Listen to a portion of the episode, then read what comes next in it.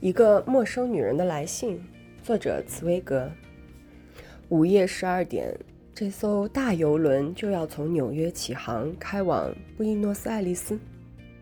船上就像往常一样，人潮汹涌，一片混乱。前来送行的人努力从人群中挤开一条道，和朋友道别。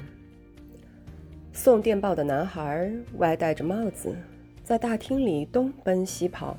高喊旅客的名字，一箱箱的行李，一束束的鲜花被送到船上。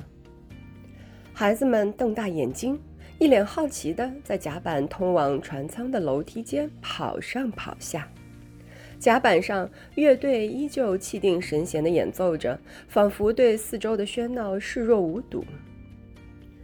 我避开拥挤的人群，站在旅客比较稀少的散步甲板上。和一个朋友聊天，当时似乎有照相机的闪光灯在附近闪了几下，显然船上来了某个大人物。新闻媒体抢着在开船之前访问拍照。朋友转头看了一下，笑了笑说：“嘿，船上可来了一个稀有的怪客，那个人是显多维奇。”看我一脸茫然的样子，显然不知道他说的人是谁。于是他又继续说：“梅克·显多维奇，世界象棋冠军。他马不停蹄地跑遍美国，参加象棋大赛，从东岸一路征讨到西岸，打败无数高手。现在他就要到阿根廷去迎接另一次胜利的荣耀。”老实说。我对这位年轻的世界棋王没有什么印象，也没有听说过他如流星般窜起的传奇经历。我的朋友平常就比较注意报纸上的小道消息，因此对于名人八卦、译文琐事都能够信手拈来，如数家珍。大约一年前，显多维奇以闪电般的速度在棋坛上崭露头角，声名如日中天。不下于历史上早期的象棋大师，如亚历克海因、卡帕布兰卡、塔特寇尔、拉斯科、波克鲁波夫等前辈。一九二二年，十岁的雷斯赫夫斯基在纽约举行的世界象棋大赛上一举成名。从此以后，再也没有人能够像他一样，从默默无闻的小子，在极短的时间里声名鹊起。直到显多维奇出现，才又造成另一股旋风，震惊棋坛。其实，从显多维奇所表现出来的智能，没有人能够料到他在象棋上会有如此惊人的成就。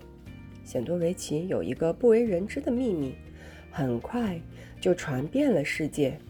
原来，在日常生活中，这位世界棋王连句子都写不好，几乎很难得有一个字拼得正确。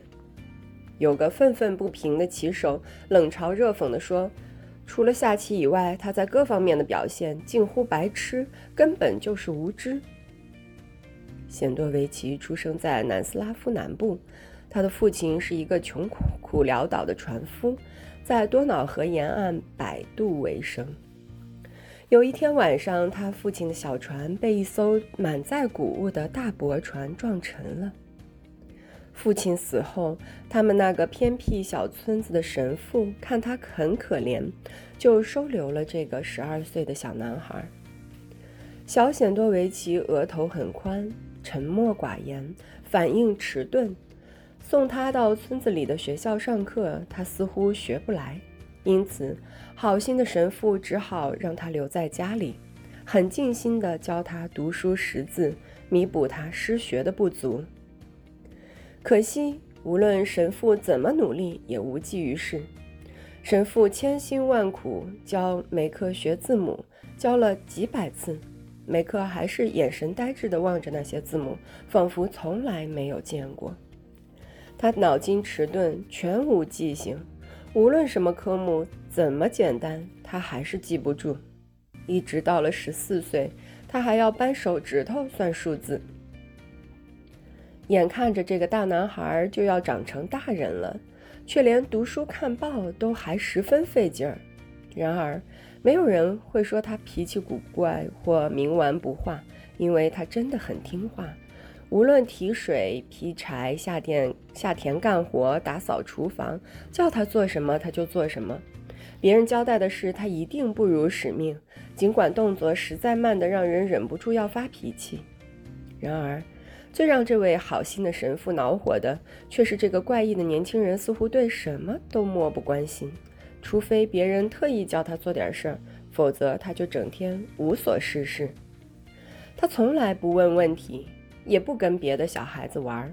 如果别人不清清楚楚告诉他要做什么，他就永远不会自己去找事做。